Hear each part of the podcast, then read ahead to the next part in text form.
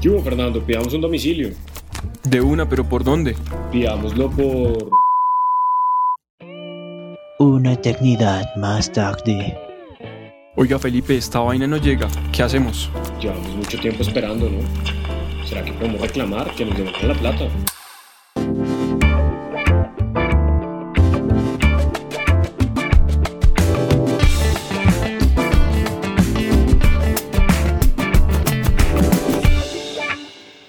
Bienvenidos a La Letra Diminuta, un podcast donde hablamos de forma directa, corta, clara y fundada sobre temas de derecho de empresa. En el episodio de hoy hablaremos acerca de los portales de contacto y de los e-marketplace eh, y haremos referencia a las implicaciones más importantes desde el punto de vista jurídico de estos modelos de negocio. Un marketplace o un e-marketplace por ejemplo, es una página web donde una persona distribuye, comercializa y pone en oferta productos y marcas que no son eh, producidos por ella y los pone a disposición de los consumidores. Por ejemplo, una aplicación donde se ofrecen bienes y servicios que no son del desarrollador de la app y que se ofrecen a los consumidores y usuarios. O, por ejemplo, Fernando, en esta pandemia donde todos los negocios tuvieron que dar un giro y vender sus bienes o servicios a través de Internet y buscaron una intermediación de algún portal de contacto. Para hablar del e-marketplace o el portal de contacto, es importante también seguir la siguiente estructura que vamos a proponerles. De un lado, establecer las nociones de lo que es el e-marketplace o el marketplace electrónico y de otro el concepto de portal de contacto para luego encontrar cuáles son las implicaciones que desde el punto de vista jurídico tienen uno y otro, cómo están ordenadas en la legislación colombiana, si es que están, y cuáles son esas implicaciones o consecuencias jurídicas de desarrollar una actividad comercial por vía de estas modalidades. Comencemos.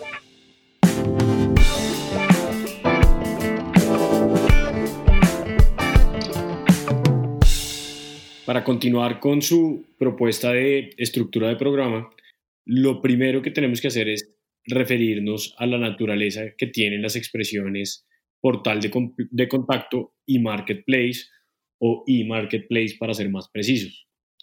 En portales de contacto, lo primero que hay que decir es que sí existe una definición jurídica y la trae la ley 1480 de 2011 en su artículo 53. Vayamos a la norma. Quien ponga a disposición una plataforma electrónica en la que personas naturales o jurídicas puedan ofrecer productos para su comercialización y a su vez los consumidores puedan contactarlos por ese mismo mecanismo, deberá exigir a todos los oferentes información que permita su identificación, para lo cual deberán contar con un registro en el que conste como mínimo el nombre o razón social, documento de identificación, dirección física de notificaciones y teléfonos. Esta información podrá ser consultada por quien haya comprado un producto con el fin de presentar una queja o reclamo y deberá ser suministrada a la autoridad competente cuando ésta lo solicite. Así, entendemos que el concepto de portal de contacto está definido en la ley, especialmente en el Estatuto de Protección del Consumidor. Frente al marketplace, lo que tenemos que decir es que no tiene una regulación específica en nuestra legislación. Lo que sí hemos encontrado es que una definición o una realidad comercial.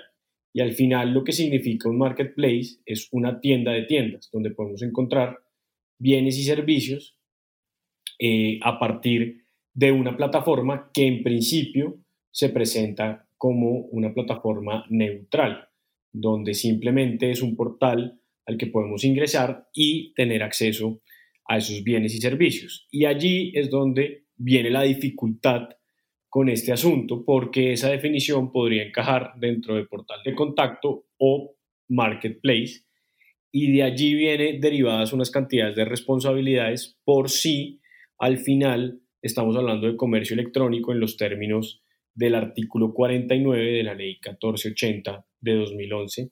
Vayamos a la norma. Se entenderá por comercio electrónico la realización de actos, negocios u operaciones mercantiles concertados a través del intercambio de mensajes de datos telemáticamente cursados entre proveedores y los consumidores para la comercialización de productos y servicios.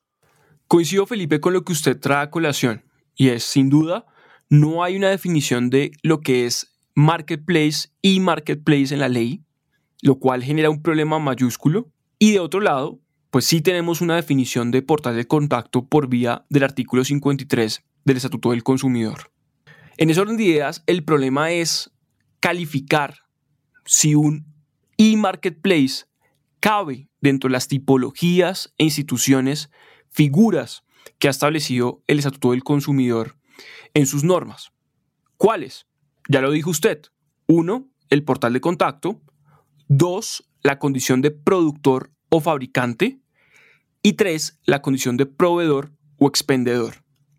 Siendo así, nos corresponde examinar si siempre un e-marketplace es un portal de contacto o si siempre un e-marketplace tiene la condición de productor o proveedor de manera que le quepan las obligaciones que a esas personas, a esos calificativos, le corresponden en el marco del Estatuto del Consumidor. Yo inicialmente, Felipe, a pesar de lo que usted eh, opine en relación con esta conversación que tenemos, creo que el e-marketplace puede tener diferentes formas de practicarse en el mercado. Sin duda, en muchos eventos, como lo ha dicho la Superintendencia de Industria y Comercio, en decisiones como la de Rappi, que todavía no ha concluido, vale decir, como la de Mercado Libre, que ya concluyó, que el e-marketplace o esos e-marketplace que inicialmente se presentaron como portales de contacto, en realidad eran comercios electrónicos. Pero tampoco me cabe duda que pueden existir casos en los cuales el e-marketplace calificado así por la Superintendencia de Industria y Comercio, pueda llegar a tener condiciones de portal de contacto. A manera de ejemplo, un caso como el que una plataforma tecnológica permita que usuarios propongan fotografías de sus inmuebles para venderlos y otras personas que están interesadas en comprar inmuebles acudan a ese portal para buscar a los propietarios o a las inmobiliarias que los ofrecen mediante esa plataforma. ¿Qué opina Felipe? Justamente, Fernando, ese es el punto clave de nuestro programa y es qué modelo de negocio se puede entender simplemente como un portal de contacto y qué modelo de negocio termina siendo un marketplace al cual se le apliquen las normas del Estatuto de Protección del Consumidor encaminadas al comercio electrónico. Y es ahí donde eh, lo primero eh, y de acuerdo con lo que usted ha descrito, cabe decir que es fácil determinar si es un comercio electrónico cuando el empresario o el emprendedor está a través de su plataforma comercializando sus propios productos, sus propias marcas. En ese sentido, pues no nos cabe duda de que les debe, eh, se deben regir por lo establecido por el comercio electrónico y en ese sentido no tendríamos mayor discusión. La discusión se presenta en casos como los que usted trae a colación y que nos demuestran que ciertos portales de contacto que se presentan como una simple conexión entre una necesidad y una solución, que es a lo que siempre juegan las innovaciones disruptivas, pueden terminar teniendo mayor incidencia dentro de la responsabilidad que pueden tener los usuarios o consumidores de estos portales y ahí es donde la Superintendencia de Industria y Comercio ha establecido que puede llegar a convertirse más bien en un e-marketplace y no en un simple portal de contacto. ¿Por qué? Para dejarlo muy claro, si fueran un portal de contacto simplemente, pues no tendrían una cantidad de responsabilidades y de obligaciones exigidas por el Estatuto de Protección al Consumidor, como poner eh, una claridad sobre quejas y reclamos y etcétera. En cambio, cuando son y Marketplace, pues estamos frente a una cantidad de exigencias con las que deben cumplir. En ese sentido, queda la discusión sobre los que no son ni portal de contacto y no son evidentemente un comercio electrónico por ser el mismo eh, productor o titular de esas marcas el que las pone a través de una página web o de una aplicación. Eh, y ahí estamos en la discusión de la responsabilidad que pueden llegar a tener esos, digamos, intermedios o portales de contacto que no son realmente un portal de contacto, sino que tienen mayor incidencia en el tema de las decisiones del consumidor o del usuario final. Sin duda, es importante entonces establecer cuáles son las características de uno y cuáles son las características de otro, porque eso nos permitirá entonces determinar en cada caso concreto si la plataforma tecnológica que estamos examinando es un portal de contacto o es un comercio electrónico. ¿Por qué razón? Porque eso, como usted también está planteando, Felipe, tiene fuertes implicaciones desde el punto de vista legal. Si se es portal de contacto, como lo dice el artículo 53 de la Ley 1480 de 2011, la única obligación que tendría el portal de contacto es la de informar cuáles son los datos de las personas que ofrecen los productos mediante esa plataforma. Entre esos el nombre, la razón social, el documento de identificación, la dirección física, notificaciones y teléfonos. Es más, como usted también lo planteaba, traer un acápite dentro de esa plataforma que corresponda a la queja o reclamo que pueda elevar el consumidor frente a ella. Mientras que si se es un comercio electrónico, hay que cumplir con todas y cada una de las obligaciones de los proveedores expendedores electrónicos que están previstas en el artículo 50 de la Ley 1480-2011, lo que es sumamente importante y trascendental para la actividad comercial y de consumo. Ese es un punto clave y es si al caer en la responsabilidad del productor o el ser el titular de los productos que se están vendiendo debe cumplir con garantizar la idoneidad, seguridad y garantía de esos productos. Lo que no tendría sentido en portales como eh, tu carro, en donde una persona sube un vehículo y el portal lo único que hace es poner en contacto con esa persona que necesita ese vehículo.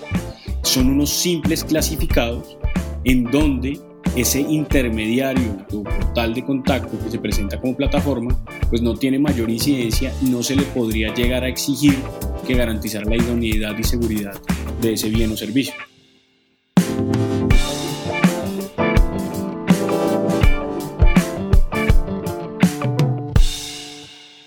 De acuerdo. Hay que entender que el e-marketplace no siempre tiene la connotación de ser un comercio electrónico en los términos del Estatuto del Consumidor y que el e-marketplace puede tener también la connotación de ser un portal de contacto en el que una plataforma neutral permite la unificación de diferentes productores o proveedores con respecto a consumidores. Es decir, la plataforma termina por tener unos usuarios que son productores o proveedores y unos usuarios que son consumidores de esos productos o servicios que se ofrecen en la plataforma. Sin duda la distinción entre un portal de contacto y un e-marketplace, Felipe, entonces reside en que el portal de contacto es un agente neutral que simplemente permite el ingreso de usuarios, proveedores, productores, usuarios dentro del campo de la plataforma tecnológica y de otro lado, usuarios consumidores que se mezclan y se relacionan por vía de esa plataforma para entablar actos de consumo. Lo que no acontece en el caso del comercio electrónico. Porque en el caso del comercio electrónico, el productor o proveedor directamente ofrece bienes y servicios a sus usuarios y adquiere obligaciones jurídicas propias, personales, en el marco del derecho del consumo frente a estos usuarios. Por eso es importante distinguir una serie de supuestos comerciales que se dan en el mercado de aquellas plataformas tecnológicas que permiten simplemente el contacto entre personas, aquellas plataformas como por ejemplo de finca raíz, donde unas personas pueden montar fotografías de sus propiedades o establecimientos de comercio como inmobiliarias pueden montar esas fotografías de inmuebles y otras que se dirigen a esa plataforma tecnológica para buscar esos bienes que los satisfacen y que eventualmente quieren adquirir. Esas plataformas simple y llanamente son portales de contacto. Sin embargo, cuando esas plataformas adquieren un nivel mayor de interés comercial porque buscan ofrecer productos o servicios mediante sus propias páginas, mientras sus propios e-marketplace o e-commerce empiezan por generarse unas relaciones de ellas con respecto a sus usuarios de consumo, porque esas plataformas ya no actúan como unos portales que buscan contactar productores y proveedores, sino que funcionan como unos verdaderos escenarios de proveeduría o producción de bienes y servicios. Cuando hacemos esa distinción y encontramos esas características, es que podemos llegar a calificar a un verdadero portal de contacto y a un e-marketplace con las consecuencias jurídicas que a uno y otro le corresponden. Eso es muy claro em, en el entendido de que, se, de que se refleje si existe detrás del e-commerce o del marketplace esa proveeduría de servicios o de bienes. Pero al final eh, también es importante que se tenga en cuenta que los portales de contacto son exitosos en la medida que generen una credibilidad de el usuario para poder ofrecer eh, sus bienes y servicios dentro de estas plataformas.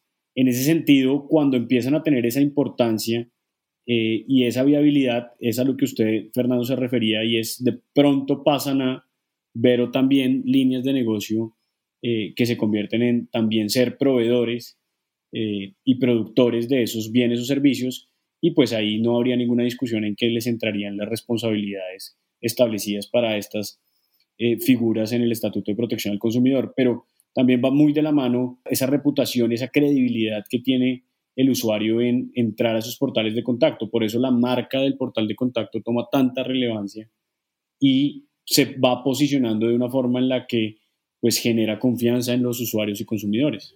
Nota usted, Felipe, que el artículo 50 del Estatuto del Consumidor establece unas obligaciones justamente para esos proveedores y expendedores ubicados en Colombia que ofrecen productos mediante medios electrónicos. Entiéndase, e-commerce o e-marketplace. De manera que es ahí donde está la, gran importancia de determinar si se trata de uno u otro. Ahora, en conclusión, ¿qué podríamos decir en relación con las características de un portal de contacto y un e-marketplace?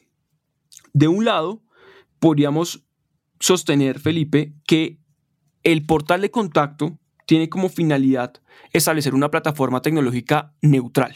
Es decir, no tiene ningún tipo de interés de ofrecer bienes y servicios con ánimo de lucro frente a consumidores, sino que simple y llanamente establece una plataforma en que usuarios, consumidores y fabricantes o comercializadores se encuentran para comercializar. Eso sí, su única obligación, como lo vimos en el artículo 53, es que disponga datos con respecto a la identificación, razón social, documento de identificación, dirección física de notificaciones y teléfonos para efectos de reclamaciones frente a esos usuarios. Por su parte, el e-marketplace o comercio electrónico implica otra serie de obligaciones que están establecidas en el artículo 50 del Estatuto del Consumidor. Más todavía, obligaciones dentro del mismo Estatuto del Consumidor en su complejidad, porque el proveedor o productor de bienes o servicios, bien sea físico o electrónico, tiene unas consecuencias en relación con las obligaciones que tiene con respecto a los consumidores garantía, publicidad, producto defectuoso, información, en fin. De manera que allí está la importante distinción que se ha hecho.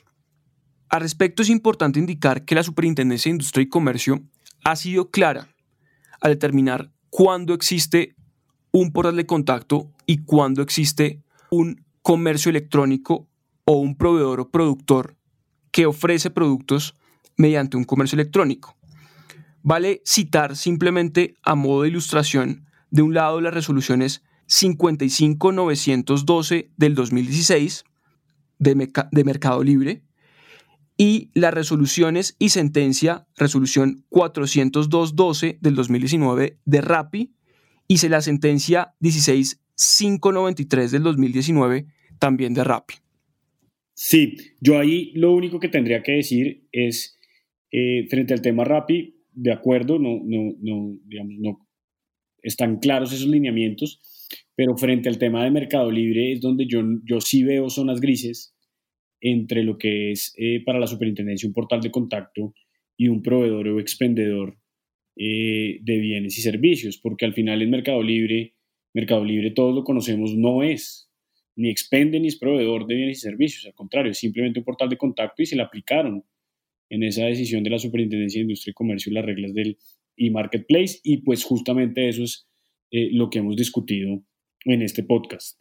Eh, por último, Fernando, también hacer una referencia a, lo que, a la importancia eh, de los e-marketplace y de los portales de contacto en relación con sus nombres de dominio, que es importante referir que el nombre de dominio no se registra ante ninguna entidad nacional, sino que al contrario se separa en nombres o en proveedores de servicio como los pueden llegar a ser GoDaddy o Hosting Colombia o cualquiera de estos, pero si existe una regulación especial frente a ellos como lo podemos encontrar en la Organización Mundial de la Propiedad Intelectual, donde existe un tribunal de arbitramiento que resolverá conflictos entre nombres de dominio y eh, de la mano de la ICANN, que es la organización de, Internet que, eh, digamos, regula estos proveedores de servicio, pues puede llegar a encontrar conflictos entre ellos y encontrar, digamos, sentencias donde eh, a cada empresario pues se le conceda o no ese nombre de dominio, que será muy importante para completar lo que hemos venido hablando el día de hoy acerca de los e-marketplace. Así, hasta aquí la lectura de la letra de minuta sobre los portales de contacto y los e-marketplace, sobre sus implicaciones, distinciones y características. Los invitamos a que comenten y opinen sobre esta materia que sin duda tiene grandes implicaciones en el escenario jurídico. Estén pendientes de nuestro siguiente episodio.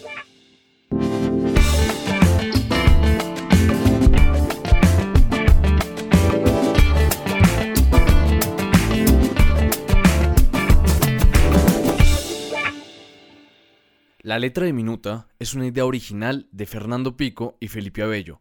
La producción y edición de este capítulo fue realizada por Daniel Ortiz. Síganos en nuestras redes como La letra de Minuta.